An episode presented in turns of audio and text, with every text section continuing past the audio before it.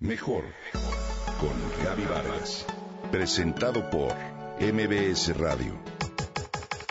Mejor con Gaby Vargas.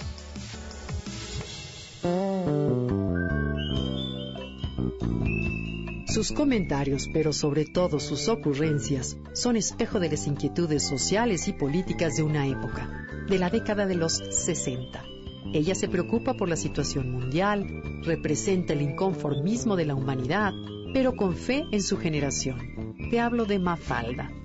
Buenos días, mundo.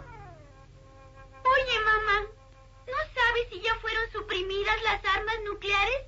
Em, no sé, Mafalda. Pero creo que no. ¿Por qué? Bueno, por nada en especial.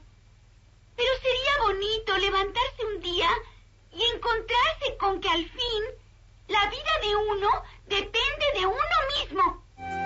La popular protagonista de una historia que muchos de nosotros conocemos. Hoy te comparto su historia. El humorista gráfico Miguel Brasco recibió en aquel entonces la petición de desarrollar una tira cómica donde se promovieran de manera sutil productos electrodomésticos de la marca Mansfield. El nombre de los personajes debía comenzar con M Así, Brasco decidió confiar a Joaquín Salvador Lavado Tejón, alias Quino, esta misión. La agencia de publicidad que hizo la petición de la tira cómica llegó a un acuerdo con el diario Clarín y le regaló la historieta. El diario no tardó en darse cuenta de la publicidad encubierta y dejó de publicarla.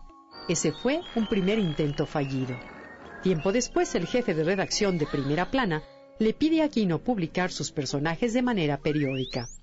Su primera aparición fue un día como hoy, 29 de septiembre, pero de 1964, en esa revista. Se publicó también en forma de pequeños libros y la compilación final, Todo Mafalda. Durante casi 10 años, el mundo siguió a Mafalda en su entrada a primer grado, mientras aprendía a leer, a multiplicar y cuando dejó de ser hija única. En 1966 se editó un libro que reunía por primera vez las tiras ordenadas. Pronto se agotaron los 5.000 ejemplares impresos. Un año más tarde salió a la luz Así es la cosa, Mafalda, editado también por Jorge Álvarez, que de nuevo comprobó su éxito comercial.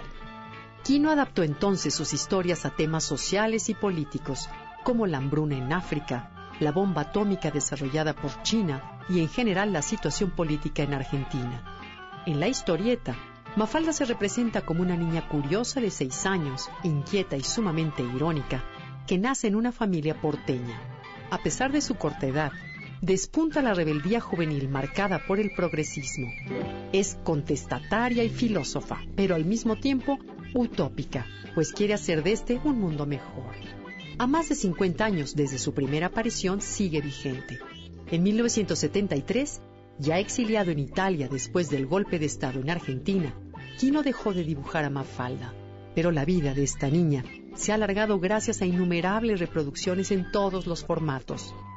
Posteriormente, Quino la vuelve a dibujar, pero solo a petición de organismos internacionales o causas importantes. En 1978, Quino recibió el trofeo Palma de Oro, la más alta distinción del Salón Internacional del Humorismo en Bordiguera. En 1982, fue elegido dibujante del año y se le otorgó el premio Conex de platino. En 1988, la ciudad de Mendoza lo nombró ciudadano ilustre. Años después, la Sociedad Estatal Quinto Centenario organizó en Madrid una muestra titulada El Mundo de Mafalda, en la que además exhibió un cortometraje realizado en Cuba por Juan Padrón. Y este es el mundo de Mafalda. Mafalda llegó así a las pantallas televisivas de la mano de DG Producciones. El 11 de diciembre del 2000, la Universidad de Alcalá de Henares le concedió el premio Quevedos de humor gráfico por su significación social y artística. En octubre de 2014, se entregó el premio Príncipe de Asturias de Comunicación y Humanidades a Joaquín Salvador Quino.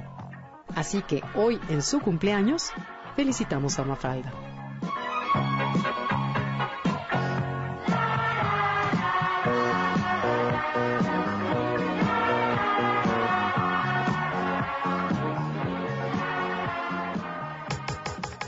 Comenta y comparte a través de Twitter.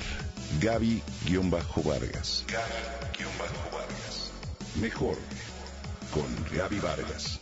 Presentado por MBS Radio.